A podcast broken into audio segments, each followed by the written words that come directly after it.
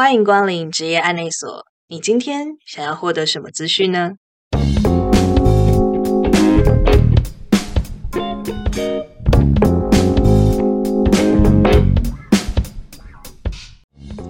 大家好，我是阿拉尼。今天我们要来聊聊，跟娜塔莉亚一起聊聊关于她在公股银行的一些经验。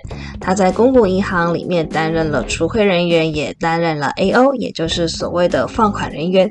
她在这两个职务上面都在做一些什么事情呢？然后私部门的理专跟这个公股银行的这些职务之间有什么样的差别？就让我们来听听看她的说法吧。一直都有啊，就是银行其实蛮吃年资的啊。那你后来离开之后，你是去了公股银行里面，是再重新考进公股银行吗？对啊，我就是变我本来是业务职，然后我就考进就是一般的嗯非业务职啊，就是柜台人员。那柜台人员跟业务，就是你两边感受到最大的差异是什么？不用再往外跑，还是薪资？柜台人员其实一般来讲没有什么业绩压力，然后你每天就是嗯，因为银行三点半就 close 了，你就是每天把把当天的客户处理完，你回去就不用东想西想，包含你可能也不需要去注意市场啊，你也不用担心客户有亏损问题，因为你的工作就是。反正时间到就解决了，明天就是明天的事，因为明天新的客户要办什么业务，你也不晓得。哦，所以它的差别在于就是下班就下班了，然后业绩压力没有这样子。那薪资不会有落差吗？关于私人，嗯，会有会有落差，但是这样子的转换，嗯，哦，比较少，少很多啊，少二三十万吧。天呐，哎，那这样子你会觉得这个转换值得吗？就是少了二三十万，差不多一个月少了两万到三万块，耶，已经几乎是一个人的某一些上班族一个月的薪水了。这样的转换，你觉得它值得吗？因为我看的比较长久，就是业务值。你除非你背景够好，你人脉可以扩展的不错，不然我觉得很难在一个业务只待很长的时间，要做一二十年我都觉得很难。那公股银行它一开始的起薪很少没有错，但是它是用年资，它其实是用年资去换的。那我其实那时候有想过，就是我在公股银行可能待个六七年，我拿到薪水就会是我在业务值差不多平均的薪水。对啊，然后因为我够年轻啊，我可以用年资去换我的薪水。哦，就是在考虑整体职务的走向、未来的走向之后，就做了这个决定。那你新的这个职务的话，因为我们之前聊过，说其实你有些时候会接一些关于房贷的业务，那那种部分的话，也没有业绩的压力吗？嗯。我就要看你待在哪些营业单位，像一般营业单位，当然放款也是会有放款压力，就是经理也会是希望说你你能够多放一些钱出去，但是同时其实这个职务很重要，是你要控制好风险，不是每个人来借钱你都要借给他，你要找到优质的客户，然后你还你还要可以借钱给他。哦，那你们那边的状况是你们来决定要不要贷款给人家吗？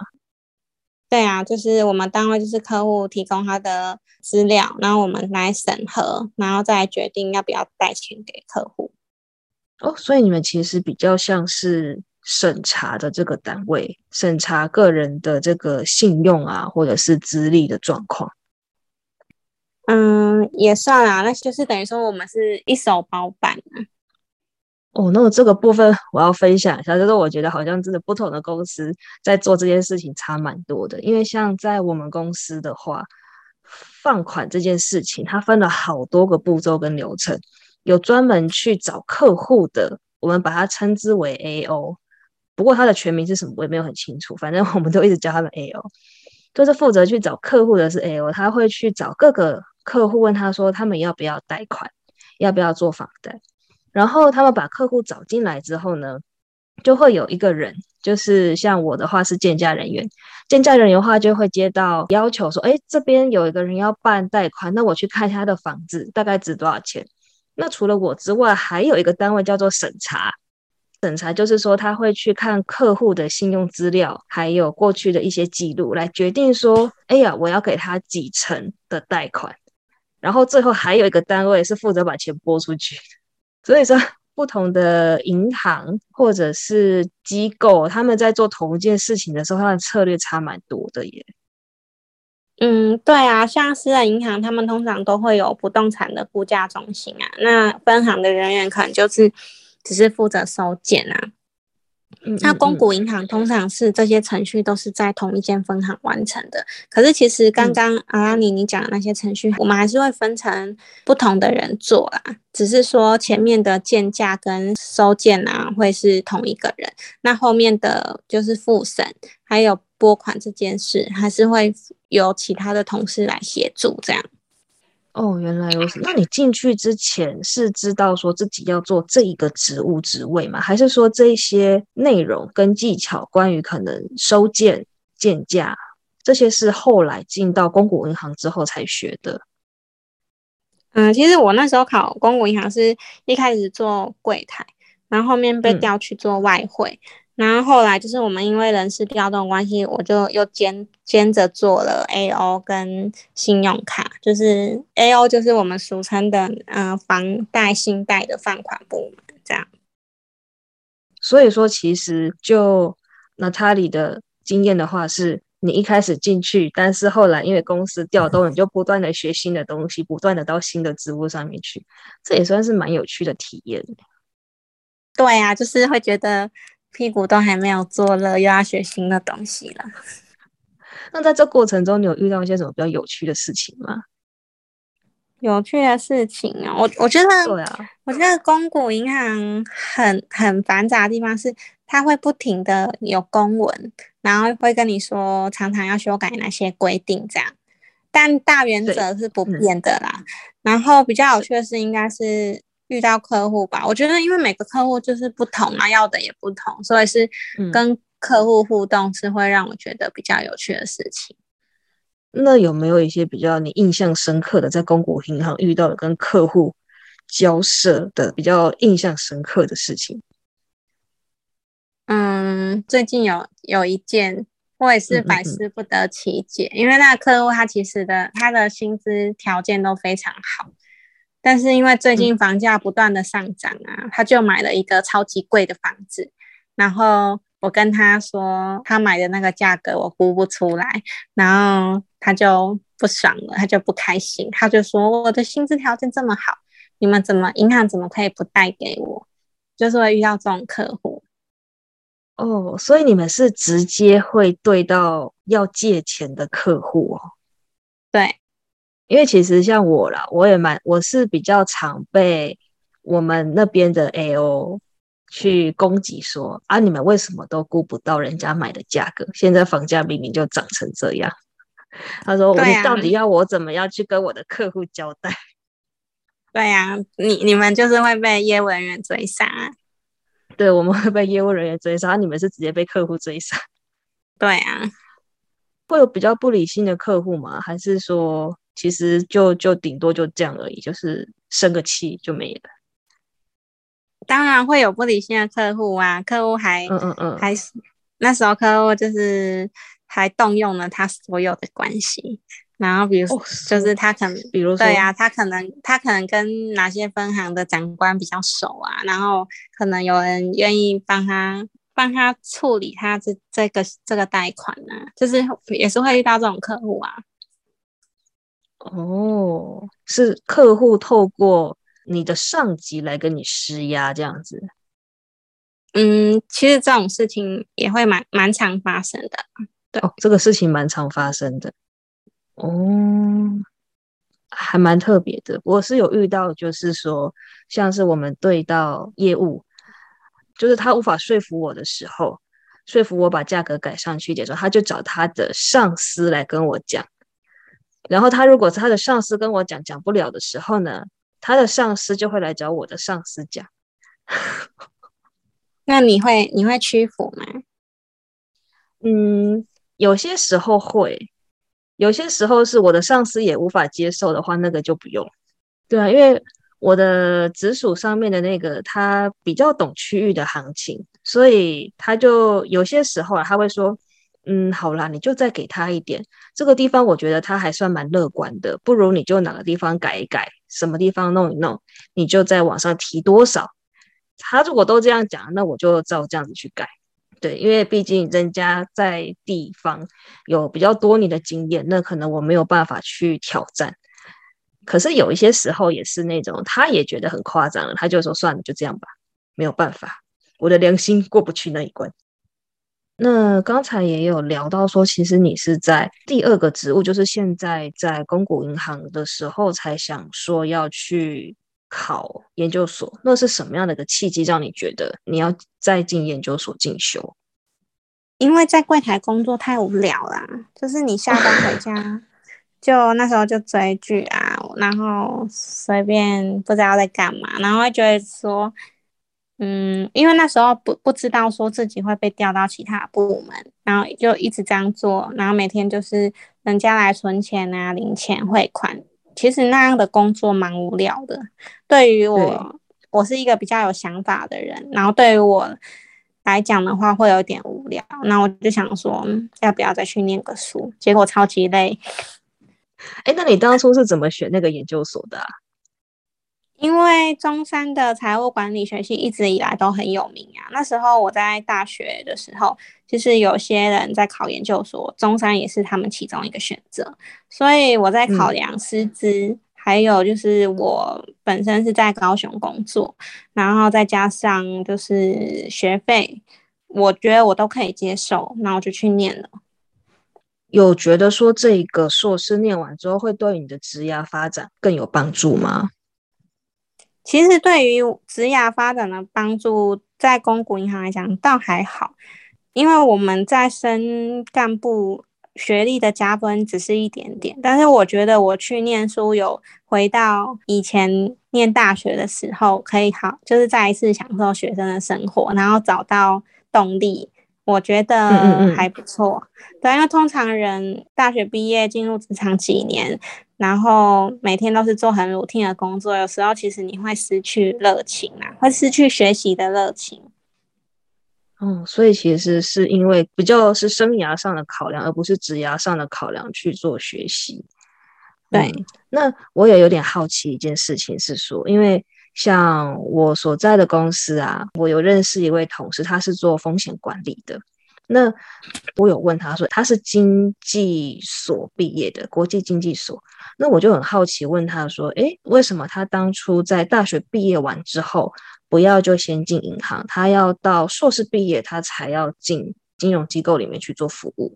然后他给我的回馈是说，他比较想要当内勤人员。因为如果大学毕业就来银行的话，会比较偏向外勤。他想要走内勤，有关像是投资或者是风险管理，或者是像投资会计那个取向的一个工作。那我想问娜塔莉说，就是像那种类型的职务职缺，你有考虑过吗？嗯，其实我也蛮想做内勤人员的，虽然我的个性还。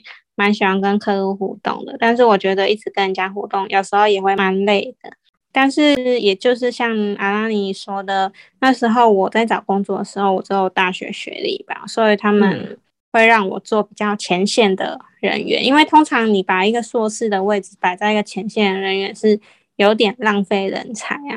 对啊，嗯，那会不会像刚才讲到的那些职务，像是什么风管？投资那些东西，在南部的就业市场里面，在南部的银行里面会多吗？还是说，其实那种类型的职务比较多在北部？那现在类型的职务通常都会是在总行，那就是会以北部比较多。哦，南部通常都是都是分行啊，对啊。所以一间银行可能就只会有一个总行这样子吗？对呀。哦，然后那个总行通常都在台北。对啊，因为台北是商业金融中心发展的重地啊，所以其实通常都会在台北。那对于你现在在的这个职务啊，你的一天大概怎么过？就是说，你在当除会人员，但是也有在做一些 A O 的事情的时候，你现在一天大概是怎么过？其实重会人员跟 A O 是分开的，A O 比较像对对对，嗯，如果做 A O 就是早上就是会看一些比较重要的报表啊，然后会看手手上手上如果有客户的案子，那就是去估价，然后。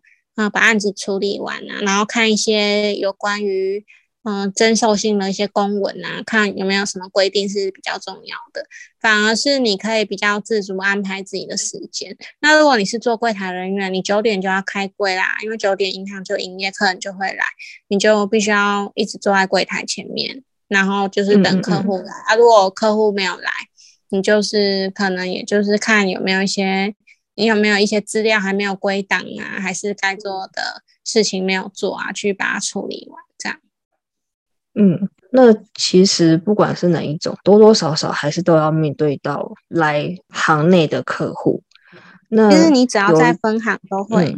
那有一个有趣的点，想要问一下，就是关于说有没有因为在这样的持续性的互动过程当中，包含啊，在可能前一份工作在当理专的时候。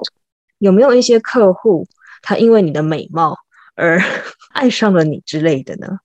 有没有一些这种有趣的事迹？我是不知道客户有没有爱上我，可能也称不上 美貌，可能会被我流利的口才吸引吧，就是会会变得比较会跟我聊天呐。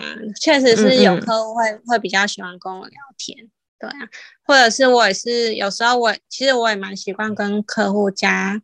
加赖的，因为嗯嗯，有时我觉得，我觉得透过手机啊赖的对话，我我可以接收到讯息的时候，不用那么快的去回复客户，就是我还有时间可以思考。那通常你如果打电话进来啊，还是面对面，其实你就是要做及时性的处理，那样的状况会让我比较有急迫性的压力，所以有时候透过赖去解决客户的问题，我反而心理上觉得比较轻松。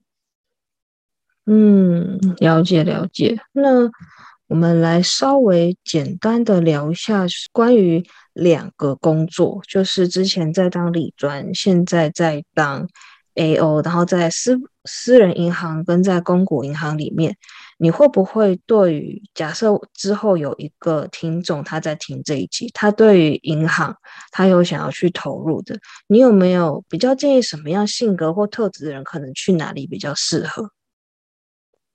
嗯，通常银行就分业务职跟非业务职啊。那基本上现在其实就算你担任非业务职的岗位，你多多少少也是要协助分行的业绩，只是你可能实际上压力没有这么重，但多多少少也是要会主动开口的。所以我会建议就是就比较不怕生的啦，然后会跟客户。侃侃而谈的，对于他在银行的工作会比较有利。那如果说你本身是一个很文静性子的，我觉得也没有差。你只要你只要就是，呃，工作够细心。其实像我们有一些职务啊，像比如说当银行的会计啊，然后或者是说出纳会碰到钱，或或者是说处理一些现在银行很重视洗钱防治啊。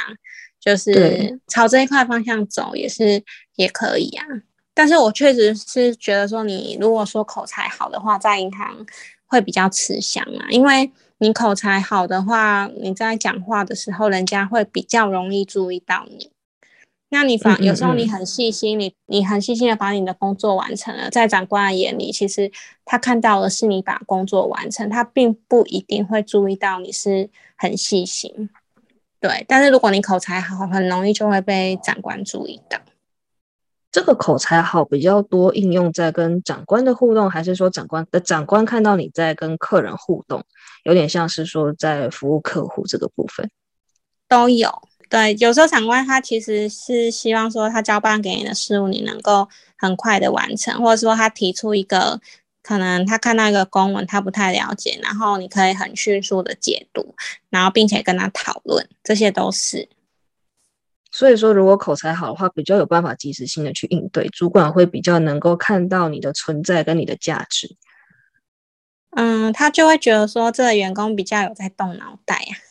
不然很多其实很多的时候，因为像我们这种我们在公股银行很吃年资的这种工作，有时候很多书的上级的人员会觉得说，我们只是我们就真的只是来工作的，但是没有想要为公司的业务多加的付出。有些有些真的是会这样想啊。对我不能说没有，但是确实有遇到很多长官的，他的他比较有野心，业务能力比较强的，他们确实会这样想。嗯，了。其实如果要进银行，不管是私人的银行还是公股的银行，除了在私人银行的话，应该是私自招募啦，但是在公股银行是要通过考试。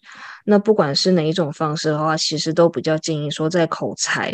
的这个部分，可能大家还是需要去多琢磨，多去克服一些可能比较不敢讲话的恐惧，或者说讲话比较不流畅的一个状况，这样对之后的职业道路会比较顺一点。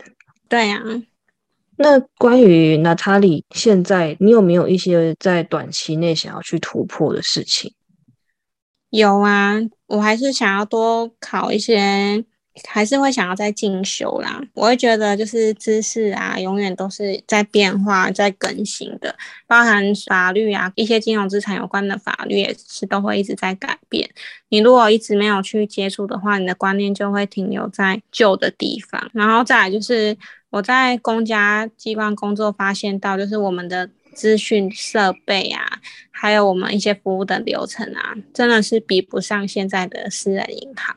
那你要怎么把服务的流程优化，然后带给客户更好的感受？我觉得这个蛮重要的，因为毕竟我在现在这个工作，我是规划有可能是会一直做到退休，或者甚至是一二十年的工作职涯。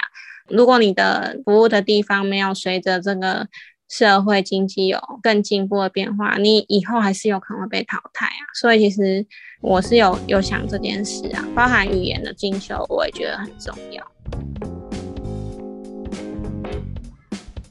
嗯，非常感谢那查理的分享。那在节目尾声的这个部分呢，由阿拉尼我来跟大家做个收尾，还有一些整理这样子。那在今天节目最一开始的时候，不知道大家还记不记得，我们比较了在民营银行当理专，还有在公股银行担任。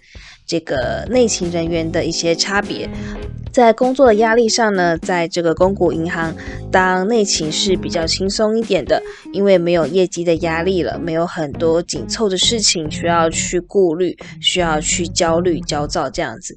但是在薪资的差别上，其实也差异还蛮大的。不知道大家还记不记得？但阿拉尼记得还蛮清楚的，因为娜塔莉亚分享说，大概一个月有可能会差到两到三万块这样的差距。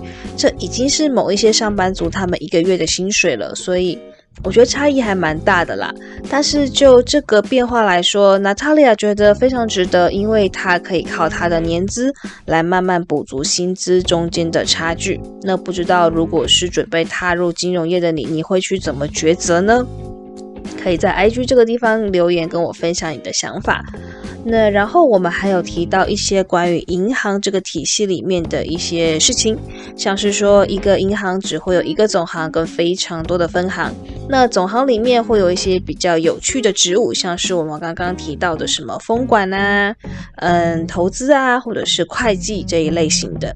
但是如果你想要去申请这一类型的职务的话，想要应征这边的职缺，你可能要想一下，就是说你能不能够接受只在台北工作哦？因为到目前为止，其实还没有银行把它的总部设在中部跟南部啦，这个是比较可惜一点的地方。那分行的部分其实就遍地都有了，在每个城市每个角落，或许你家门口巷口就有一间了，对。那么在尾声的部分呢，娜塔莉亚其实跟大家呼吁说，其实不管是在民营银行还是在公股银行，会讲话这件事情真的会对你的职涯有很大的加分。沟通的技巧、表达的能力是持续性，大家都要再继续去精进的。那么在最后的最后，娜塔莉亚也跟我们分享了她对于就是工作这件事情上的态度，还有她采取的一些持续性学习的策略。确实，在现在这个时代，很多事情没有办法说就是一定怎么样，所以持续学习确实是保持自己身价的最好方法。好，那今天的节目大概就到这边了。下个礼拜我们会再奉上新的一集，大家放心，下一集应该就不是金融业了，会是其他的产业。那但是是什么呢？大家就想一下，猜一下，或者在 IG 里面跟我互动一下。我其实是有 IG 的，大家拜托可以麻烦的话帮我加一下，我希望可以跟大家多一点的互动。好，那么今天的节目就到这边喽，跟大家说一声晚安，拜拜。